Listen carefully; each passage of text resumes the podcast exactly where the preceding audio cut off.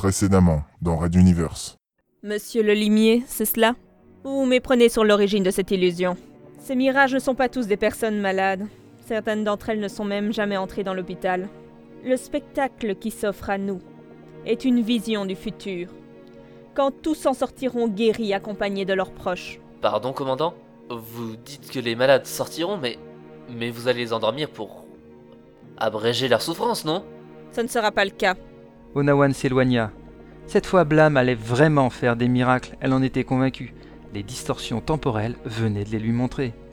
La mère ayant mordu ses deux petites filles, qu'elle avait croisées quelques jours plus tôt solidement sanglées à une civière, sortira avec elle en pleine santé ainsi que tous les autres.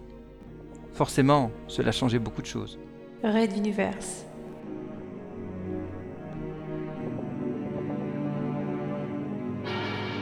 Chapitre 15 fontou.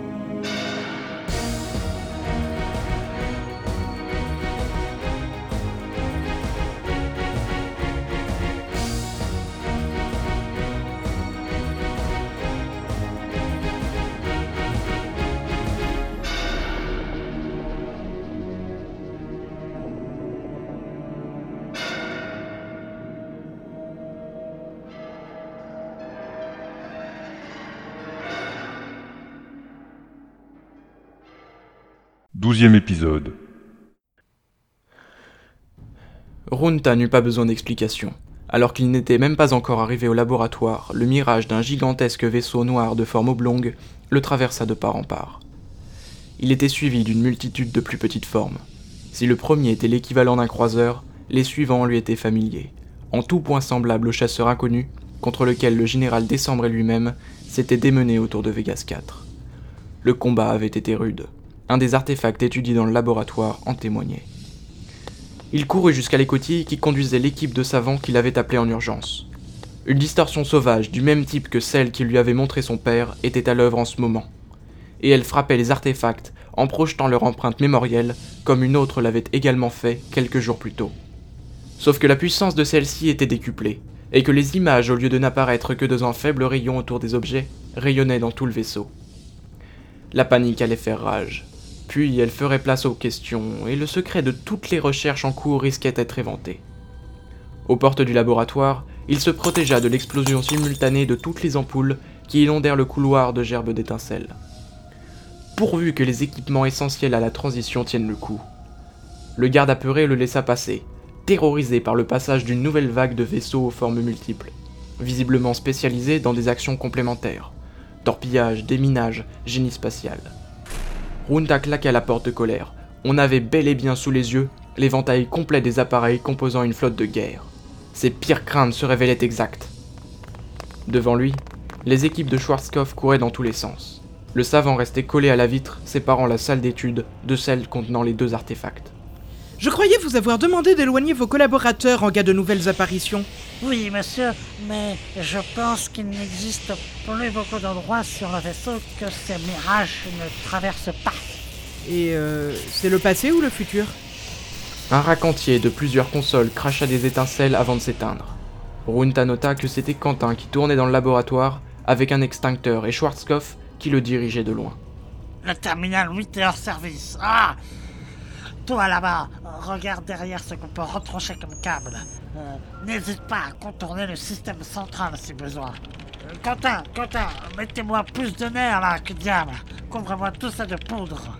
Schwarzkopf retourna à son pupitre, laissant son assistant régler les problèmes immédiats.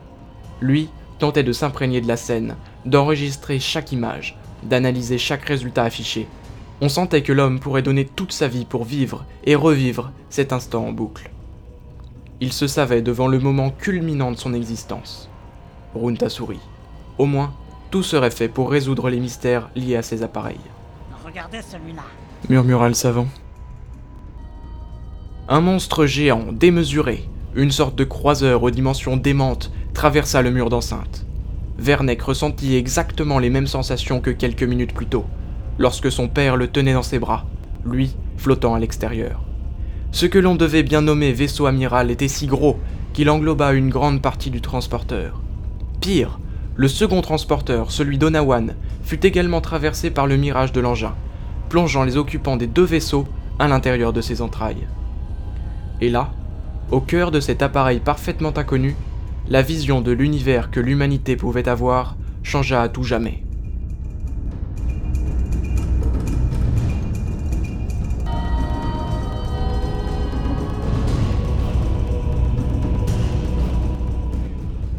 Ils virent des humanoïdes non humains vaquer à leur occupation, marchant par groupe, allongés pour se reposer, opérant dans quelques machineries, donnant des ordres.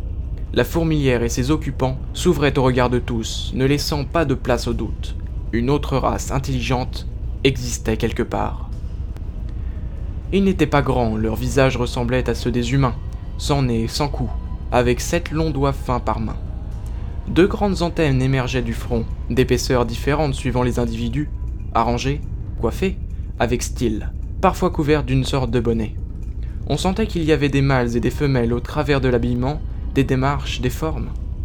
C'était donc une race de mammifères sans aucun doute. Deux choses marquaient les exos des témoins de l'incroyable mirage.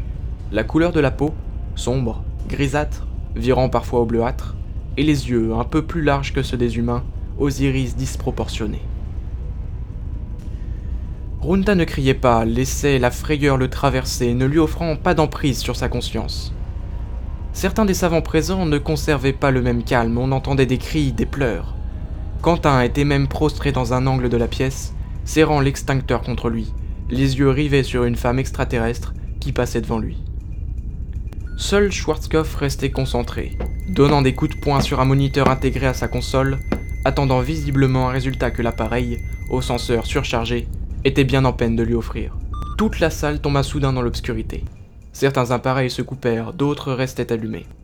Puis la lumière revint, alors qu'un ultime chasseur extraterrestre quitta un des artefacts et disparut au travers d'un des murs adjacents.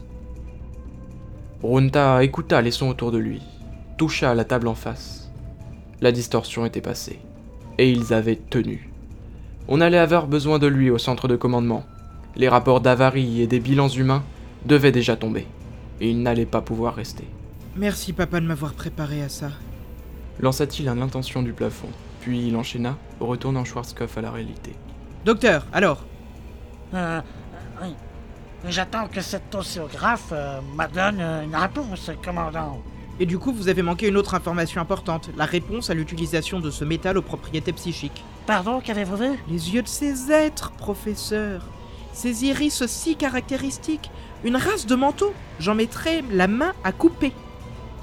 Ils doivent ouvrir une sorte d'osmose psychique avec leurs appareils, ce qui en explique la réactivité. À votre tour de répondre, Schwarzkopf. L'autre posa son regard sur un résultat qui clignotait enfin au centre de l'oscilloscope. Le savant soupira, et d'une voix presque détachée, répondit autant pour son voisin que pour lui. D'après la fréquence des illusions, je dirais que nous venons de voir le futur, monsieur Runta. Oui, oui, le futur. Que les dieux nous protègent. Runta quitta la pièce, sans prononcer un mot.